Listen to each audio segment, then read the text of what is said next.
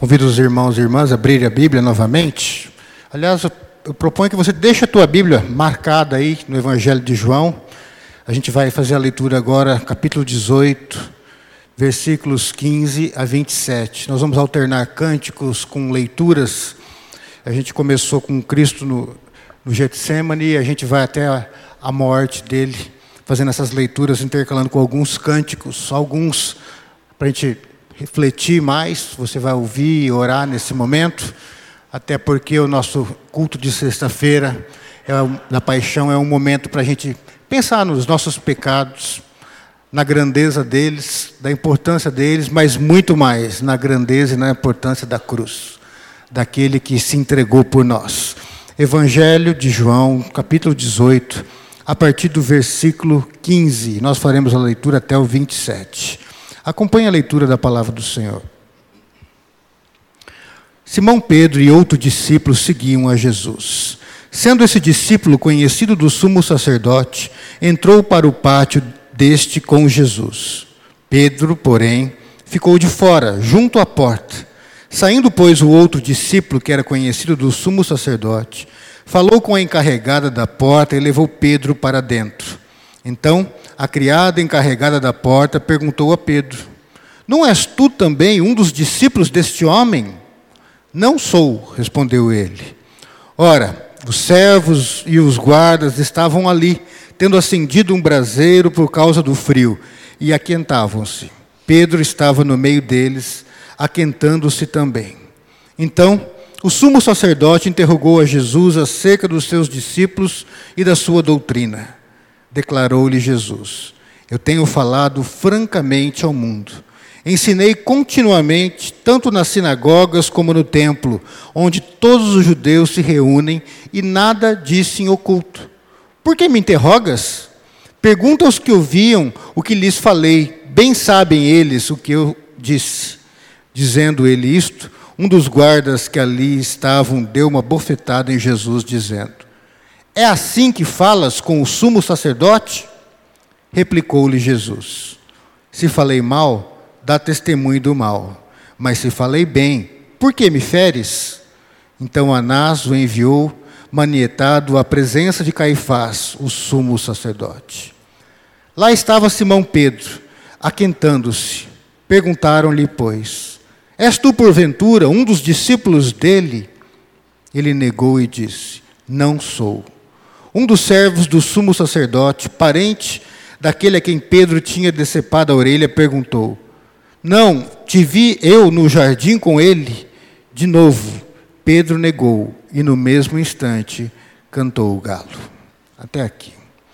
Muitas vezes a gente olha para esse texto de Pedro negando Jesus e a gente fica escandalizado com este apóstolo.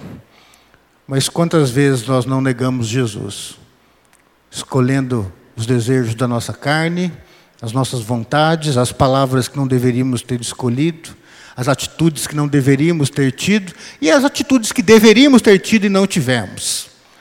Vezes que nós negamos Jesus com os lábios e vezes que nós negamos Jesus com a vida, com o nosso testemunho. Queria convidar a igreja para um momento de oração de confissão de pecados. Quando nós somos lembrados de que o Filho de Deus se fez homem e morreu na cruz por causa dos nossos pecados.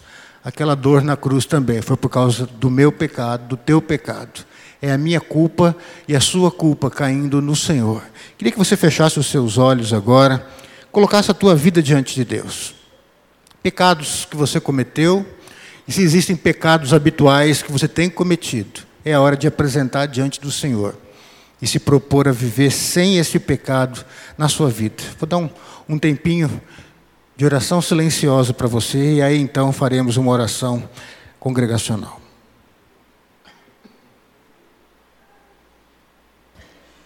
Ainda no Evangelho de João, capítulo 19, a leitura será realizada do verso do versículo 17 até o 22, e nos diz assim: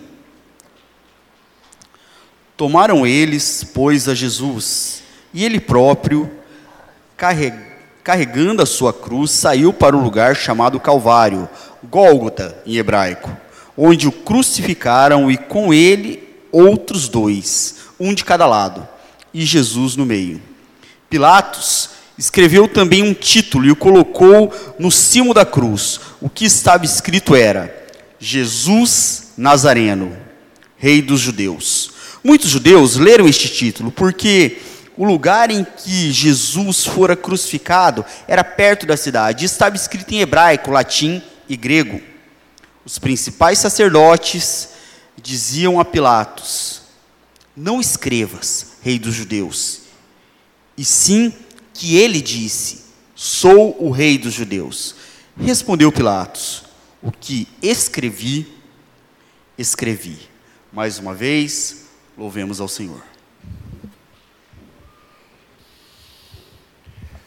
Evangelho de João, capítulo 19, versículos 28 a 30. João 19, 28 a 30. Depois, vendo Jesus que tudo já estava consumado, para se cumprir a escritura, disse: Tenho sede. Estava ali um vaso cheio de vinagre. Embeberam de vinagre uma esponja e, fixando-a num caniço de sopo, lhe achegaram à boca. Quando, pois, Jesus tomou o vinagre, disse: está consumado. E inclinando a cabeça, rendeu o espírito. Vamos fazer mais uma oração. Senhor, nós te louvamos por este momento que para o Senhor foi de dor, de angústia, de humilhação, de sofrimento. Mas quando o Senhor entrega o teu espírito ali como um homem obediente a Deus, o Senhor também estava pensando em nós. Ali naquele momento, o Senhor dedica aquilo mostrando o teu amor ao Pai, mas também o teu amor a cada um de nós, Senhor. Quando o Senhor morre a nossa morte, a morte humana, como um de nós, o Senhor está nos dizendo que está conosco no nosso sofrimento, na nossa angústia, na nossa morte, para que estejamos contigo também na tua glória e na tua vitória, Senhor. Que isto gere contrição e novidade de vida em cada um de nós. Abençoa-nos, Senhor trabalha no coração do teu povo. É a nossa oração no nome de Jesus. Amém. Boa noite, a graça e a paz. Se você quiser acompanhar a leitura do texto bíblico, está em Mateus, capítulo 27, dos versos 33 ao 34. Evangelho de Mateus, capítulo 27, dos, do, dos versos 33 ao 34.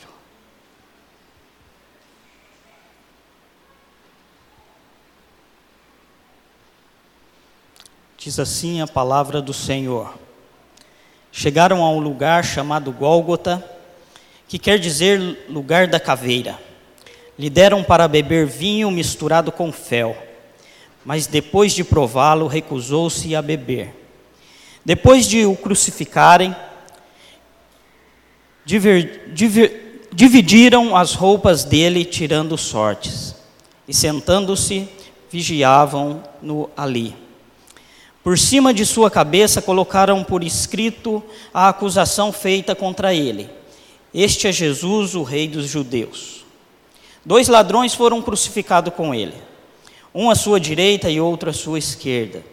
Os que passavam lançavam-lhe lançavam insultos, balançando a cabeça e dizendo: Você que destrói o templo e o reedifica em três dias, salve-se. Desça da cruz, se é o Filho de Deus. Da mesma forma, os chefes dos sacerdotes, os mestres da, da lei e os líderes religiosos zombavam dele, dizendo: Salvou os outros, mas não é capaz de salvar a si mesmo.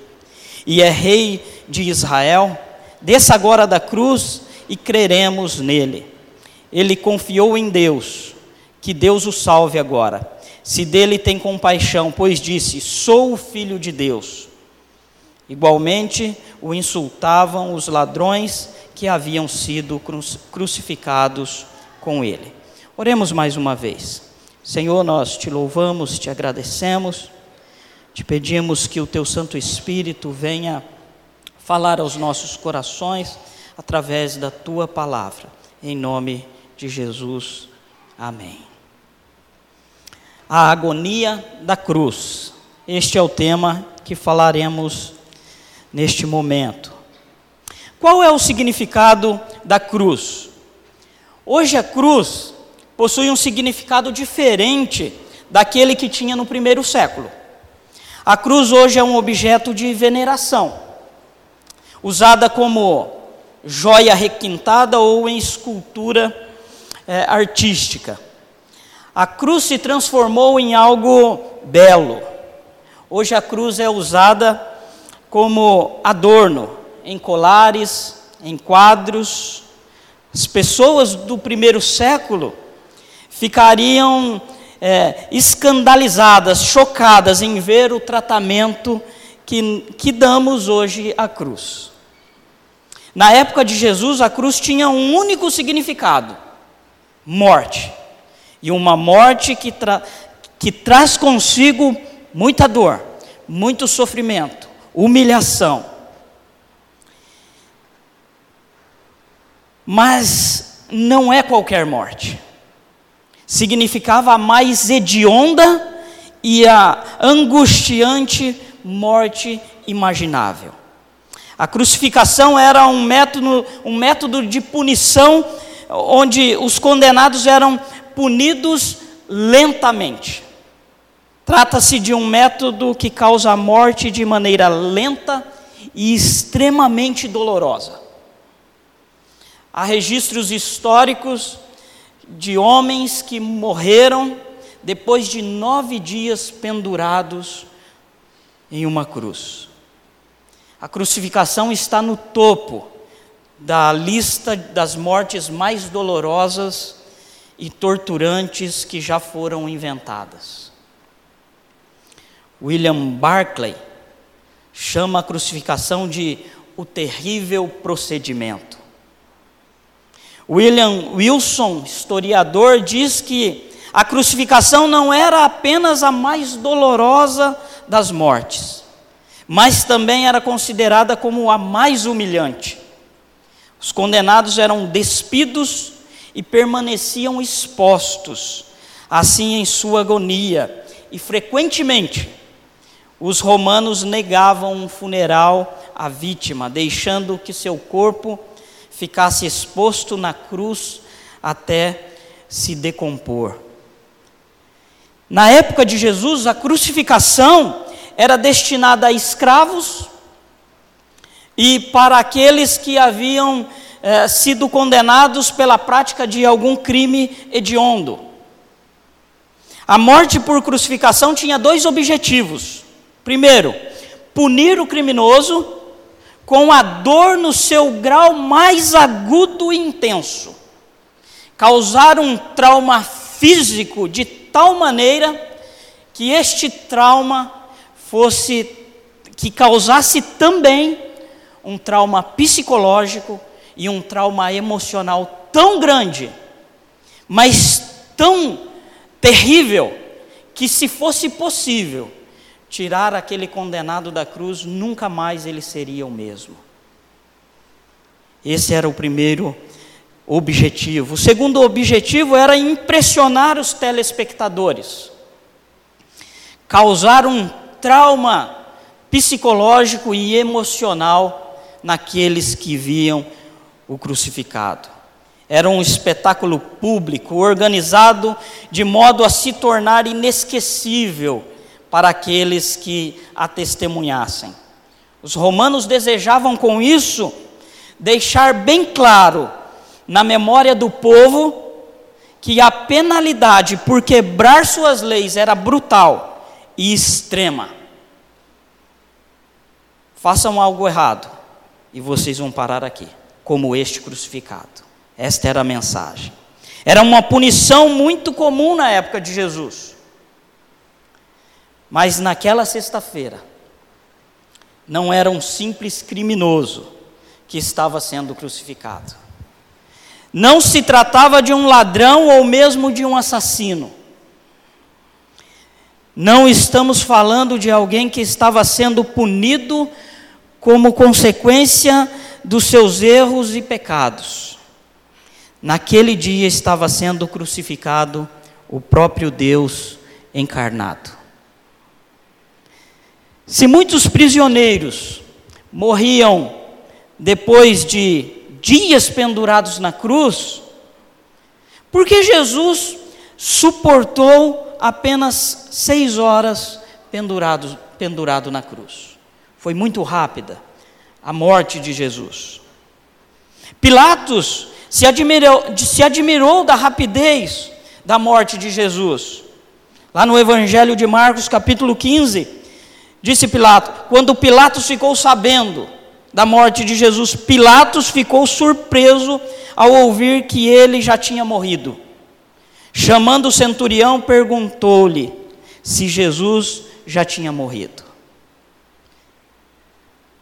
O motivo pelo qual Jesus morreu rapidamente na cruz é porque ele sofreu tanto que ele é, foi incapaz de carregar sua própria cruz, cruz que era da, do, da prisão até o Gólgota. Jesus foi tão massacrado antes da crucificação que ele foi incapaz de carregá-la. Foi preciso que Simão, Simão Sirineu, o ajudasse. William Hendrickson diz assim: ninguém é capaz de retratar o real sofrimento de Jesus. Jesus sofreu agonias indescritíveis. E hoje veremos sobre as dimensões dos sofrimentos de Jesus. E a primeira dimensão é o sofrimento emocional. Engana-se quem pensa que o sofrimento de Jesus começou na cruz. O sofrimento de Jesus começou no, no Getsemane. O Evangelho de Lucas, no capítulo 22, diz assim: E estando em agonia, orava mais intensamente. E aconteceu que o seu suor se tornou como gotas de sangue caindo sobre a terra. Médicos afirmam que o que aconteceu com Jesus é um fenômeno muito raro. Acontece quando o indivíduo está sujeito a um estresse emocional e uma agonia profunda e aguda. Finos capilares nas glândulas sudoríparas podem se romper. São pequenos vasos abaixo da pele que se rompem nessa situação de estresse extremo e de agonia. Que, e este sangue se mistura ao suor, misturando assim o sangue com o suor. Este processo poderia causar fraqueza e choque.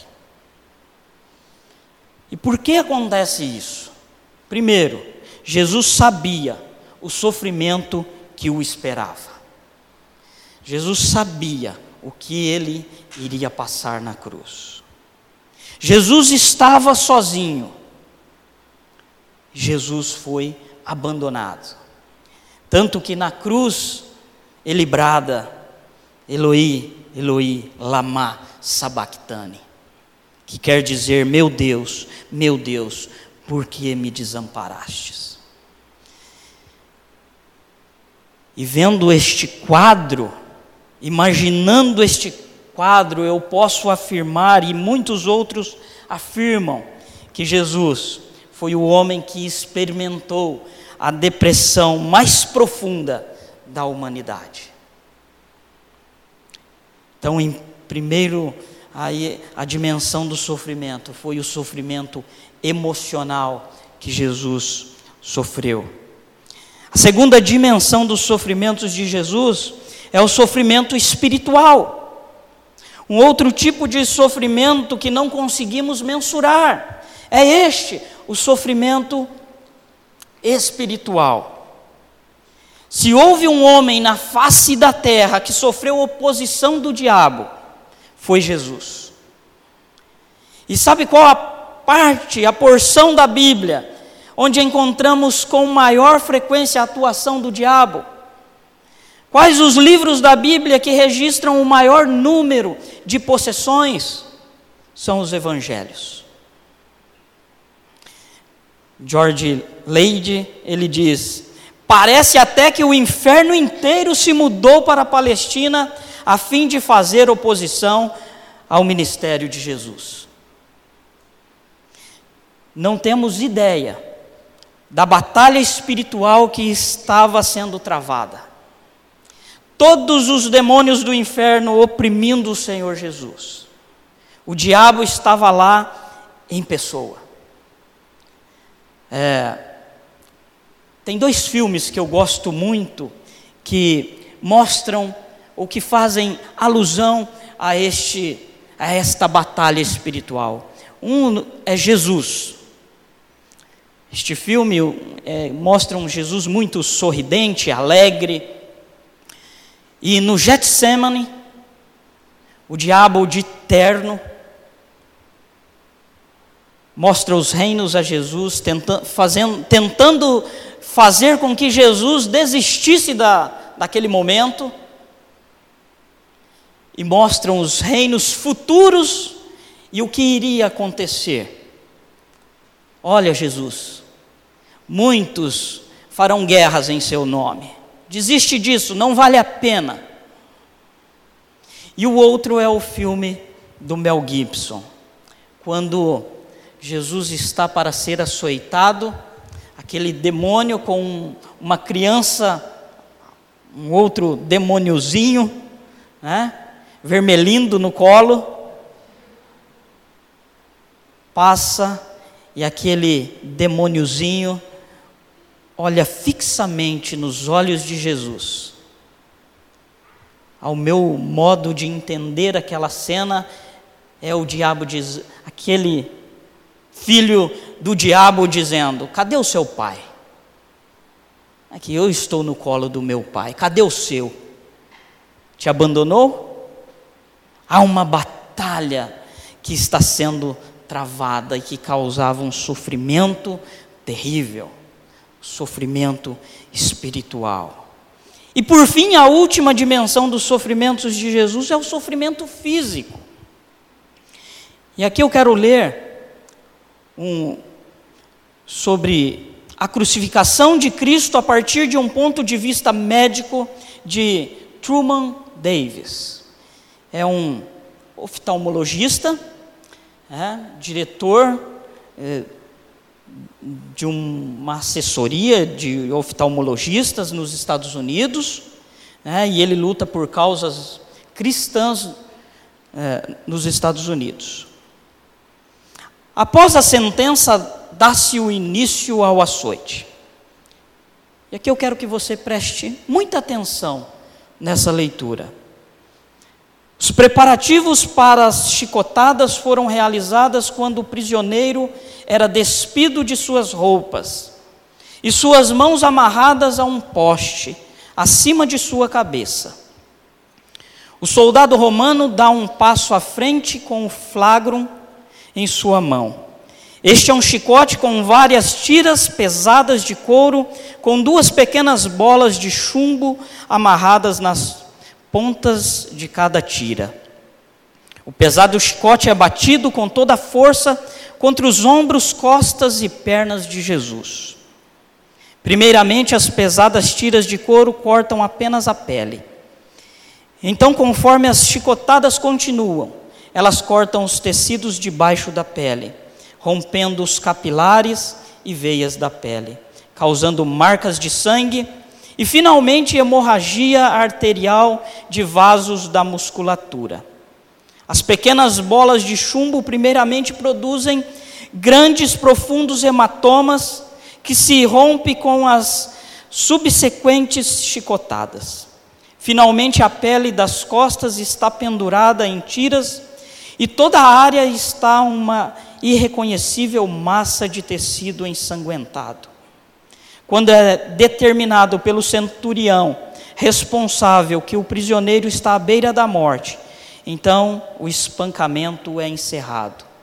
Então Jesus, quase desmaiado, é desamarrado e lhe é permitido cair no pavimento de pedra, molhado com seu próprio sangue. Os soldados romanos veem uma grande piada neste judeu, que se dizia ser o rei. Eles atiram um manto sobre os seus ombros e o colocam um pau em suas mãos, como um cetro.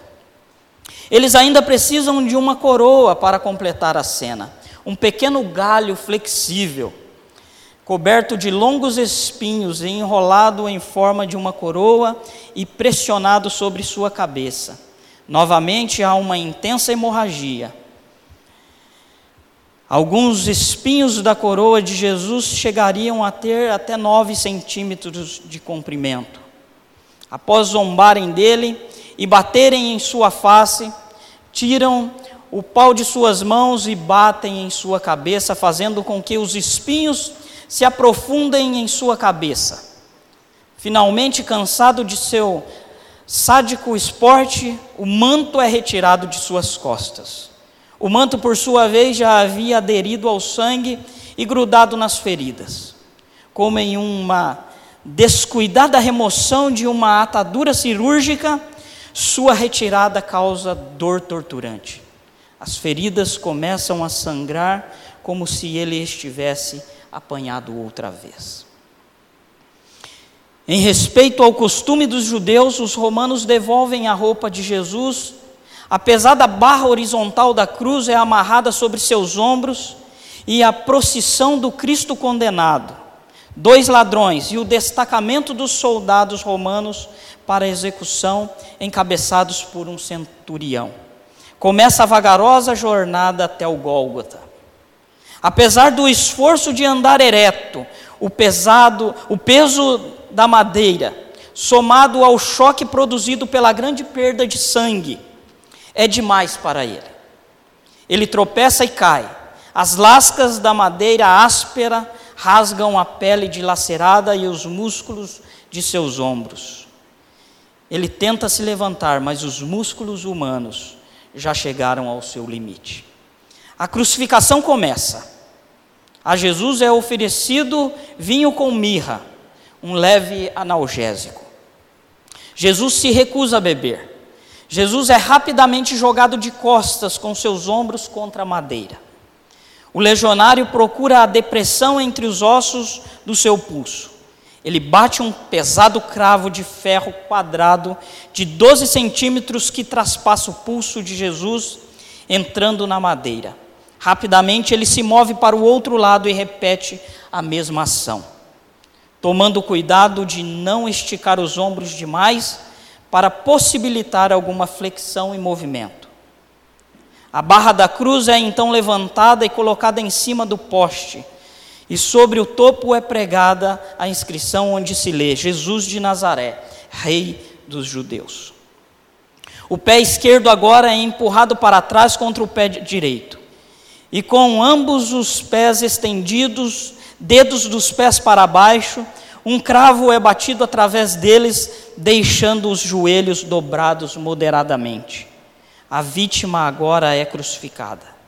Enquanto ele cai para baixo aos poucos, com mais peso nos cravos nos pulsos, a dor insuportável corre pelos dedos e para cima dos braços para explodir no cérebro. Os cravos nos pulsos estão pondo pressão nos nervos medianos. Quando ele se empurra para cima, para evitar este tormento de alongamento, ele coloca seu peso inteiro no cravo que passa pelos pés. Novamente a agonia queimando do cravo que rasga pelos, que rasga pelos nervos entre os ossos dos pés.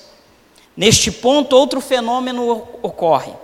Enquanto os braços se cansam, grandes ondas de cãibras percorrem seus músculos, causando intensa dor. Com estas cãibras vem a dificuldade de empurrar-se para cima. Pendurado por seus braços, os músculos peitorais ficam paralisados e os músculos intercostais incapazes de agir. O ar pode ser aspirado pelos pulmões, mas não pode ser expirado. Jesus luta para se levantar a fim de fazer uma respiração. Finalmente, dióxido de carbono é acumulado nos pulmões e no sangue, e as câimbras diminuem. Esporadicamente, ele é capaz de se levantar e expirar, e inspirar o oxigênio vital. Sem dúvida, foi durante este período que Jesus consegue falar as sete frases registradas nos evangelhos. Ele passa horas de dor sem limite, ciclos de contorções, cãibras nas juntas, asfixia intermitente e parcial, intensa dor por causa das lascas enfiadas nos tecidos das suas costas dilaceradas, conforme ele se levanta contra o poste da cruz.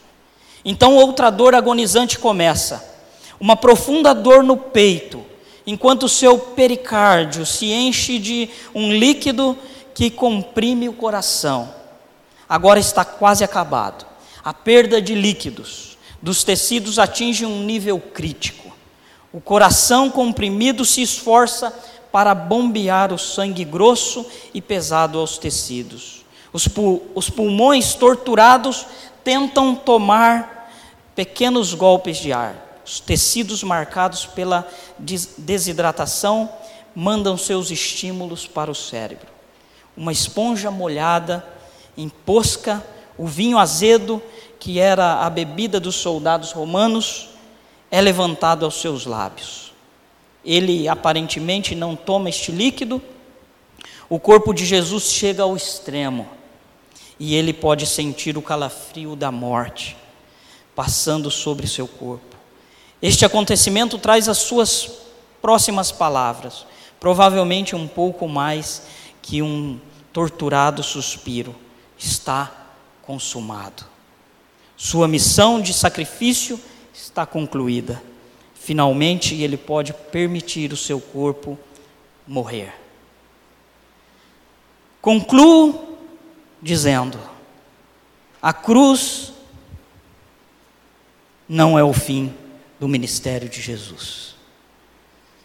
A cruz não simboliza a morte de Jesus. A cruz não simboliza a derrota de Jesus. Com tudo isso que vimos, com todos esses sofrimentos, se o diabo, por algum momento, achou que matando Jesus ele colocaria um ponto final na obra de Jesus, ele se enganou.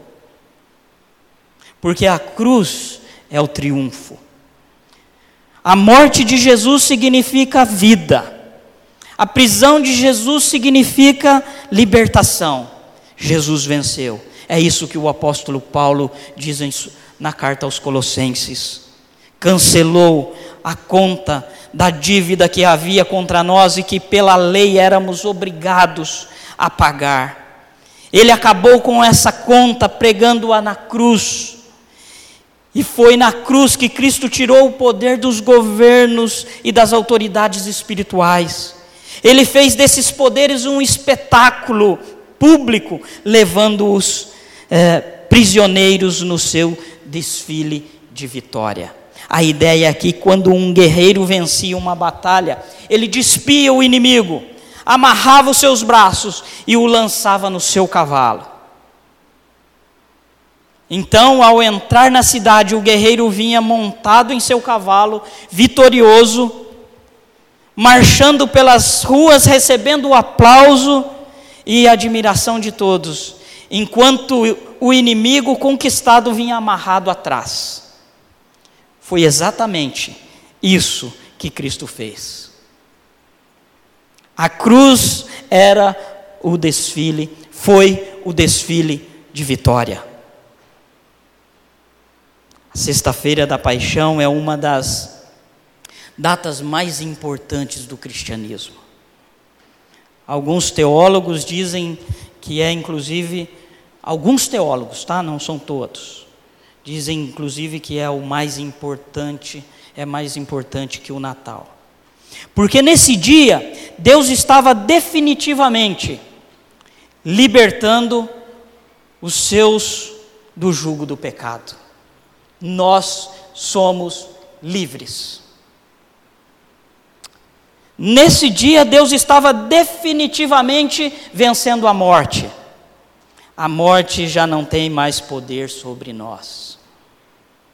Garantindo, e, e neste dia, Deus estava definitivamente garantindo a nossa salvação. Nós somos salvos em Cristo Jesus. Longe da cruz, de Jesus ser um derrotado na cruz, muito pelo contrário.